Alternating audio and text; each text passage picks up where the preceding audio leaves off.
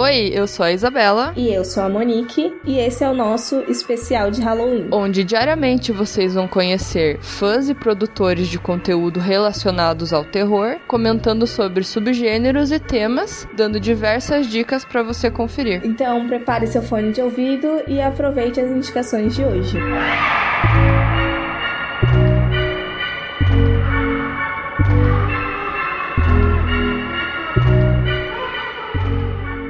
Olá galera, beleza? Eu sou o Léo Miguel, produtor, diretor e roteirista na Das Ruas Produções e hoje estou aqui a convite da Isa e da Monique para falar um pouco de New French Extremity, ou em português BR, Novo Extremo Francês, como ficou conhecida a onda de filmes franceses extremamente violentos.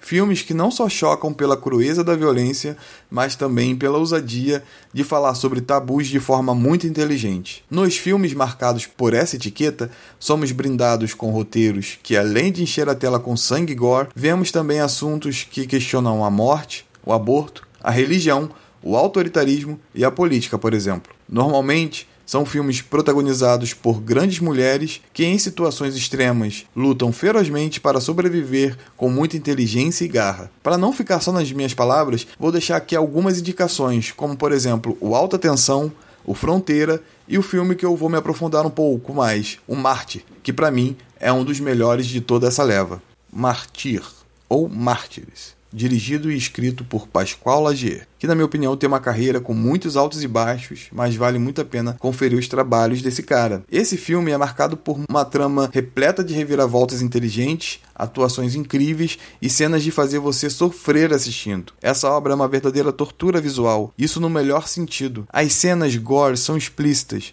e muito bem executadas. Mas não é só isso, a violência aqui não está necessariamente gratuita. Pelo contrário, afinal, um mártir é uma pessoa que sofreu tortura e morreu por uma crença, por um ideal religioso. E sem spoiler, aqui a palavra Marte faz total sentido e justifica toda a dor que nós vemos na tela. No início do filme, vemos Lucy indo atrás de uma vingança pessoal, uma vingança que parece não fazer muito sentido, afinal, ela acusa uma família aparentemente normal de um crime bárbaro. Lucy aparenta ter vários distúrbios mentais, o que nos faz imaginar que é ela que está cometendo crimes bárbaros, isso com poucos minutos de filme. Ana cresceu junto com Lucy em um orfanato e foi arrastada por ela para dentro dessa vingança, e é pelo olhar de Ana que somos levados a conhecer todos os segredos dessa família aparentemente normal. Segredos esses que envolvem uma seita cristã, lavagem cerebral, tortura física e mental, tudo isso motivado por um egoísmo, uma pergunta: como é a vida após a morte?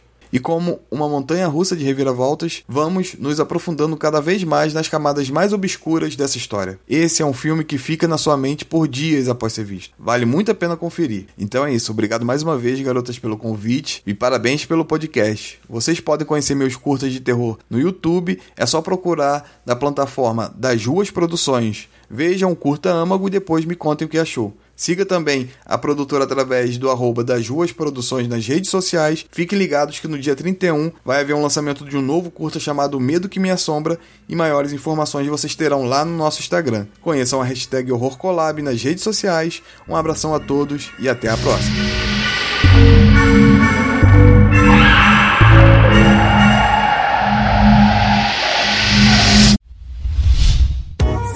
A iniciativa Podcasters Unidos foi criada com a ideia de divulgar podcasts menos conhecidos, aqueles que, apesar de undergrounds, têm muita qualidade tanto em entretenimento quanto em opinião.